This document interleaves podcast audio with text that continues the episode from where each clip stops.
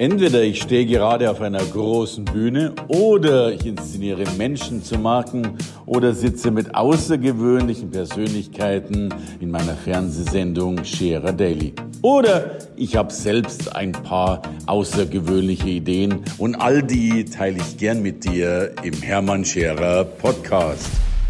Herzlich willkommen bei Scherer Daily. Ich kann mich noch gut erinnern, das ist schon, und das macht ihn aus, dass er seit Jahren eine, eine enorme Marke ist. Ich weiß, sein allererster Auftritt, den ich gesehen habe, äh, Cover auf einer berühmten Zeitung, der Investment Punk. Und er ist ein Punk und zwar viel mehr Punk als alle anderen.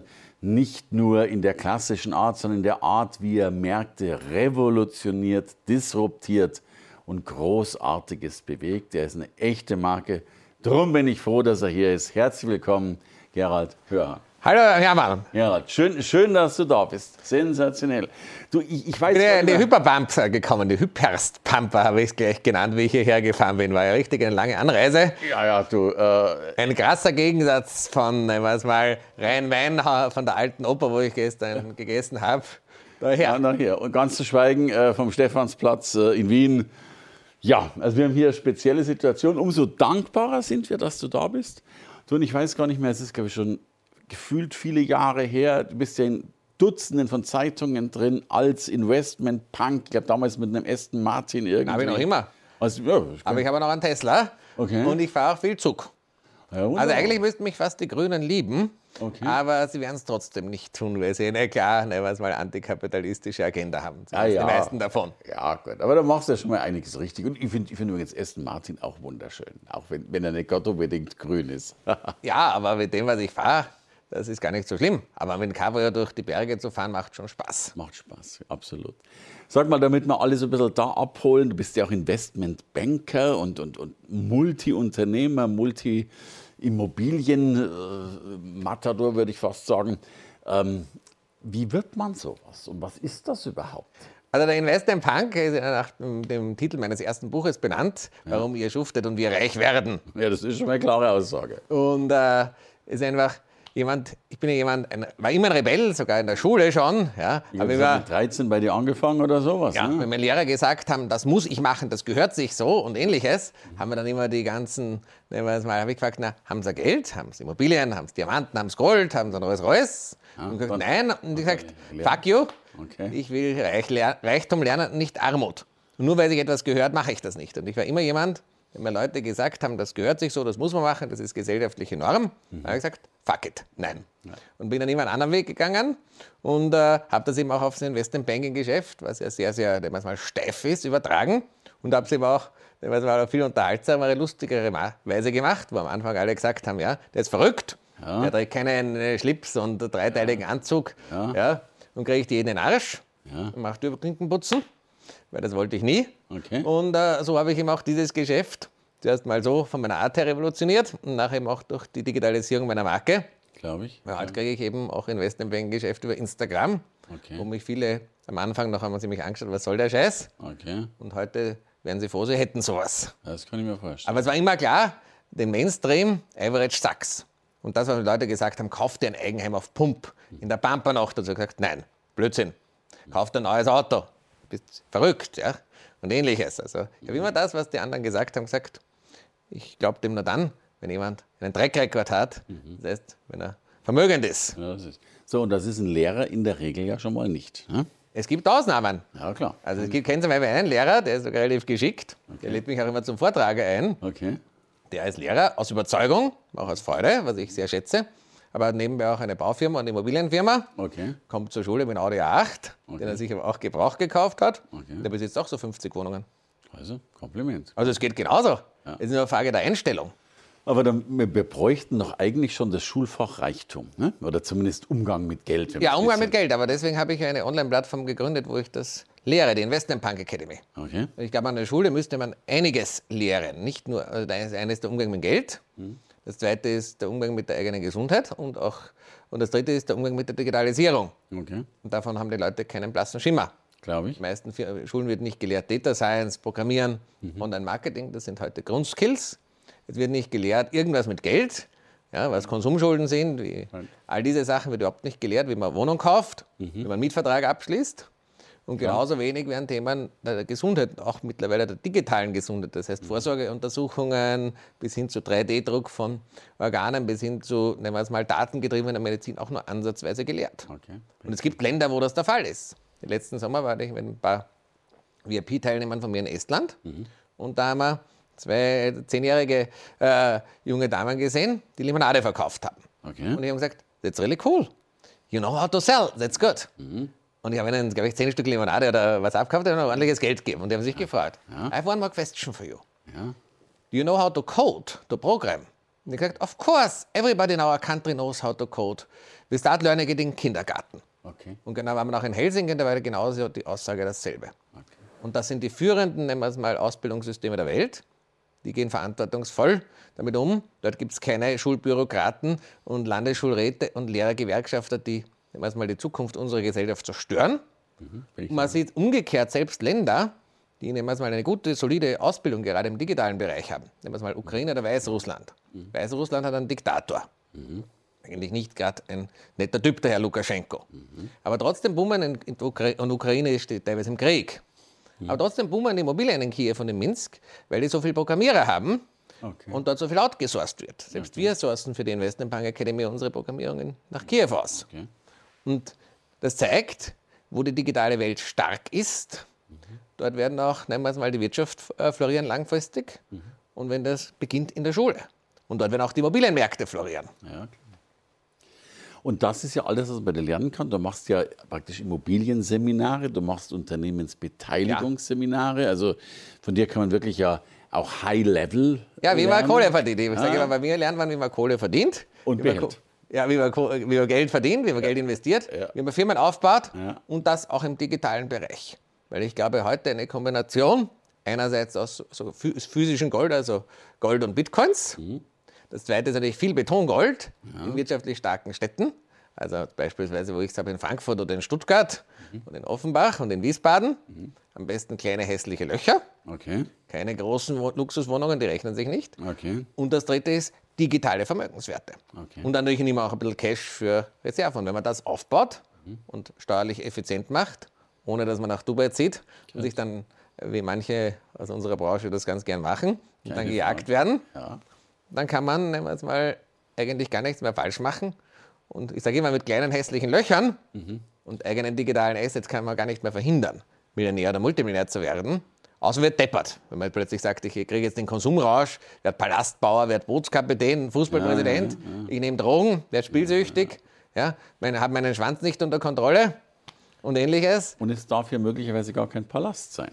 Ne? Also, Dort, dort mietet man. Wenn man genügend Geld hat und außerdem ein Vermögen, Ja. kannst du einen Palast mieten. Aber du willst, willst, ihn nicht besitzen. ja, Du okay. willst ein plattenbauähnliches Apartmentgebäude besitzen mit möglichst vielen kleinen Wohnungen, Lieber das hässliche Loch, ja. wo der viele Mieter viel Miete bezahlen. Habe ich verstanden. Und jetzt sag mal, jetzt gibt es ja doch ganz viele, die vielleicht nicht in deiner Liga Geld investieren können und auch nicht so denken können. Was wären denn so die ersten Schritte, die du Menschen so mitgibst, die, die zumindest ein klitzekleiner in, Invest- Investment-Pänkelchen werden wollen? Also zuerst muss man mal lernen. Ja, Also ich sage immer, wenn ich meine, es gibt zwei Themen. Das eine ist mal das Betongold, das Immobilien. Ja. Da musst du erst auf ein oder zwei Immobilienseminare gehen. Okay. Der nächste Schritt ist, dass du dir dann 20, 30, 40 Wohnungen in der Region, die du kaufen willst, anschaust, Anschaust, ja. dass du ein Gefühl kriegst vom Keller bis zum Dach, Ja. von Wohnungsgrößen und ähnliches. Mhm. Und dann kaufst du mal das erste kleine hässliche Loch, das kostet unter 100.000 Euro. Mhm. Da hast du ungefähr 20.000, 25.000 Eigenkapital. Das kann man sich, wenn man fleißig ist, verdienen. Ja, genau. Und wenn man faul ist, sollte man das Armutsgelübde ablegen und zur Caritas gehen oder ins buddhistische Kloster. Okay. Und das Zweite sind eigentlich die digitalen Fähigkeiten. Die sind teilweise schon etwas komplexer, aber man kann sich auch erlernen. Ich kenne auch viele junge Leute, die das machen. Egal, muss man sich halt mit Social Media beschäftigen, wie, wie man Online-Marketing-Kampagnen macht oder auch wie man Programmieren lernt. Und nachher kann man sich natürlich auch seine eigenen digitalen Dinge aufbauen. Und einer der Gründe, wieso ich heute auch dort bin, wo ich bin, war, dass ich das relativ zeitig erkannt habe. Nämlich schon 2014, Okay. wo die meisten in der Branche, als alle noch den Kopf ins Sand gesteckt Ja, ja, haben und und gesagt, wer braucht es? Oder den Kopf geschüttelt haben. Ne? Und heute geht es ja schon darum, dass wir uns beschäftigen mit Themen wie digitalen Avataren. Okay, right, right. Und, und da ist ja wirklich, glaube ich, auch heute immer noch Goldgräberstimmung. Ja, also wir, Wir sind erst am Anfang. ja, Aber es ist klar, Winner takes it all. Das heißt, wer am Anfang dabei ist, ja, wer die beste Reichweite, die beste Technologie, mhm. ähnliches hat, der gewinnt einen sehr großen Teil des Kuchens. Da bin ich dabei. Aber ich kann da jedem empfehlen, diese zwei Sachen zu lernen. Ja. Und natürlich generell wirtschaftliche Stabilität. Mhm. Weil ich bin jemand, ich bin nicht jemand, der sagt, man muss sich äh, das Geld vom Mund absparen. Ja. Ich lebe schon auch gern gut, ich esse gern gut. Ich fahre gerne schnelle Autos. Ja. Ja, ich habe viel Personal, also ich, okay. ich lebe zentral, also, aber man muss es wirtschaftlich sinnvoll machen. Mhm. Ich habe noch nie ein neues Auto gekauft, noch nie zum Beispiel. Okay, gut.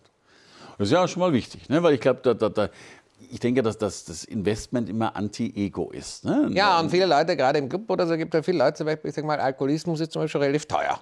Ja, keine ja. Frage. Also sowohl der Alkohol als auch die Konsequenzen wahrscheinlich. Ne? Ja, und äh, alle anderen Substanzen sind noch ein bisschen teurer. Ja, das heißt, okay. äh, wenn man äh, nur sporadisch Alkohol trinkt, ich meine, ich habe mit ein paar äh, Fans von mir manchmal so eine Wette laufen, ob ich äh, mehr für Alkohol ausgeben kann oder sie. Sie saufen massenhaft Bier oder Wodka. Ich trinke vielleicht ein, zwei Gläser Champagner. Okay. Aber meistens schaffen sie es trotz allem, dass sie sogar mehr versaufen als ich fürs Essen samt ein Champagnerglas ausgeben. Okay, mehr vertrage ich halt nicht. Naja, also so ist, ist schon mal eine sparsame Grundeinstellung dazu, keine Frage.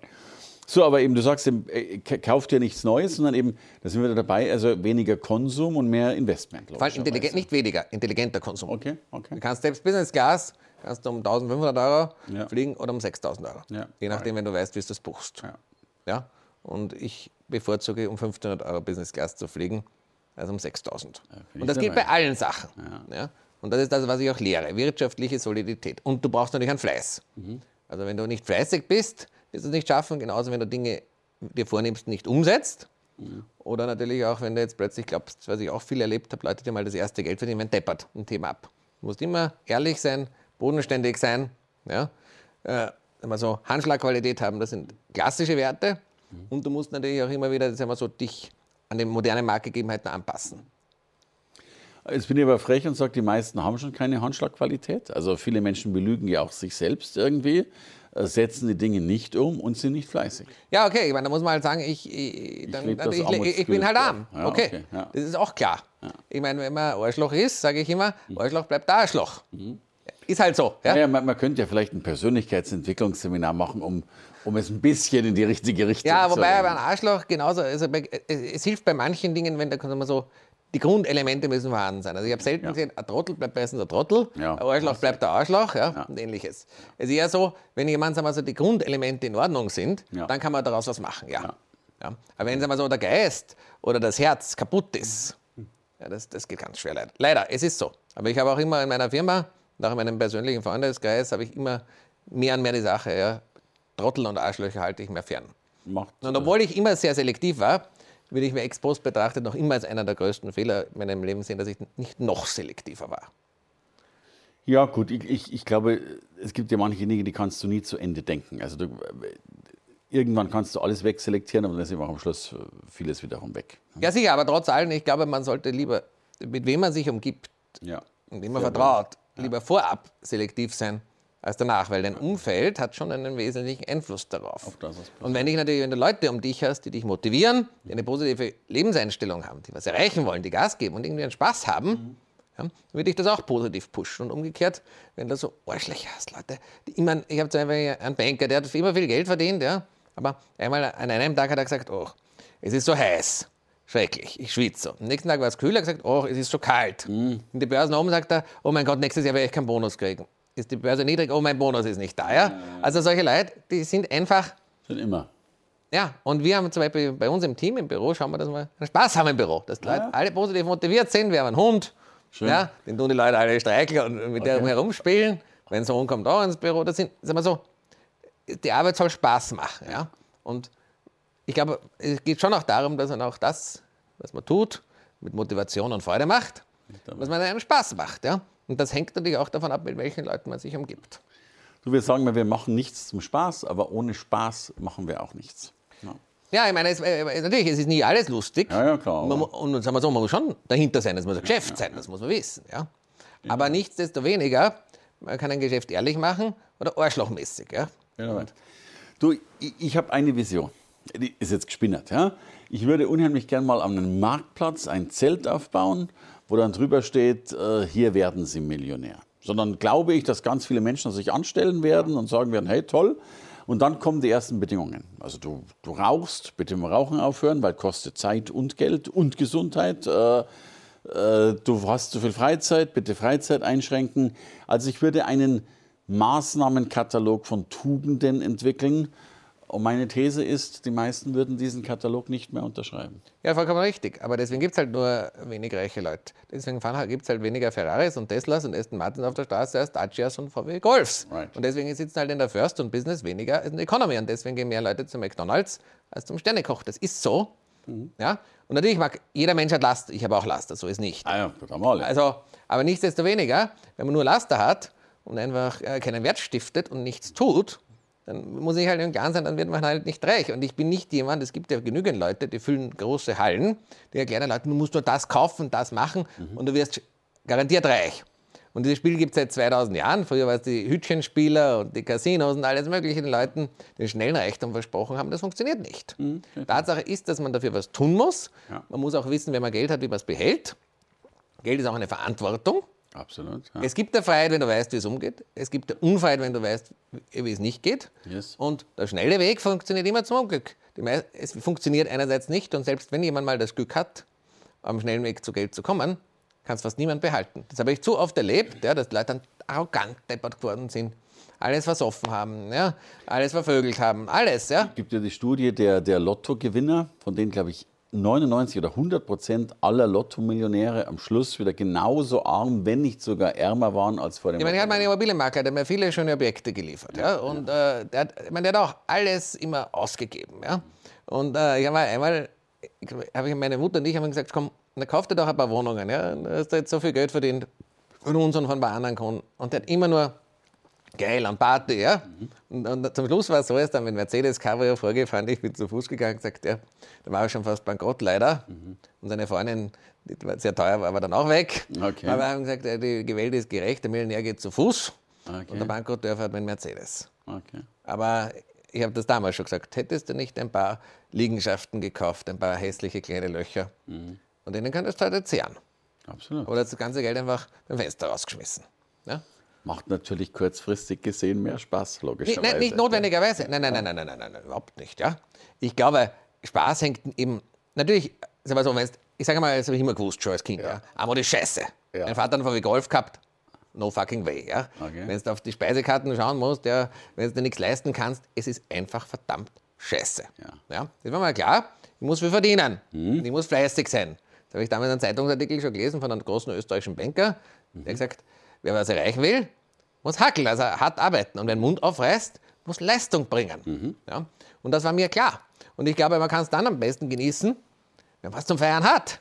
Ja, wenn man nichts zum Feiern hat, ja, dann macht es irgendwann, ist es langweilig. Mhm. Aber wenn man jetzt einen geilen Deal abgeschlossen hat, ein gutes Geschäft gemacht hat, ja, einen geilen Auftritt gehabt hat und ah, gehen wir mal gut essen oder ja. gut feiern, jederzeit. Genauso wie jetzt auch. Letzten Winter bin ich äh, für First Class nach Australien geflogen. Ich hatte ein sehr, sehr erfolgreiches Jahr.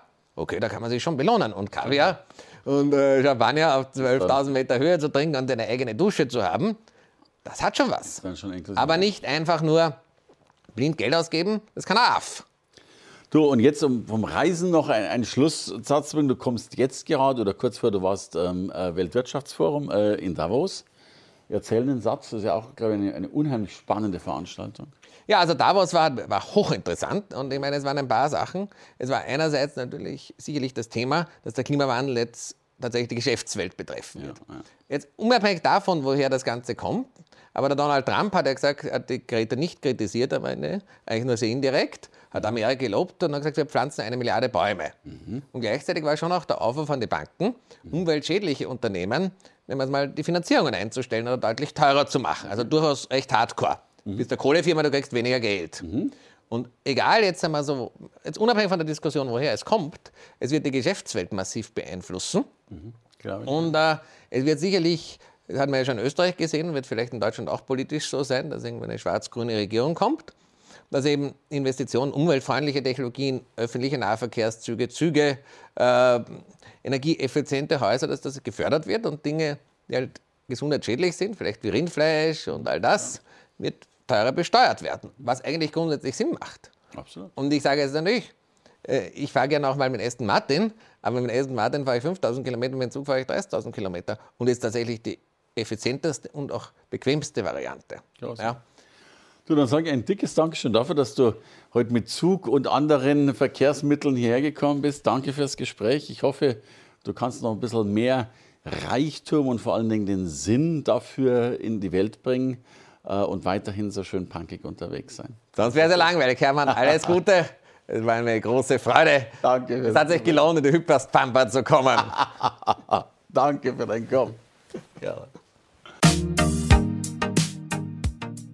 Danke fürs Reinhören in den Podcast. Wenn du mehr von mir wissen willst, komm zu meiner Veranstaltung Hermann Scherer Live. Infos und Sonderkonditionen für dich als Podcast-Hörerin oder Hörer findest du unter www.hermannscherer.com/bonus. Bis bald im nächsten Podcast.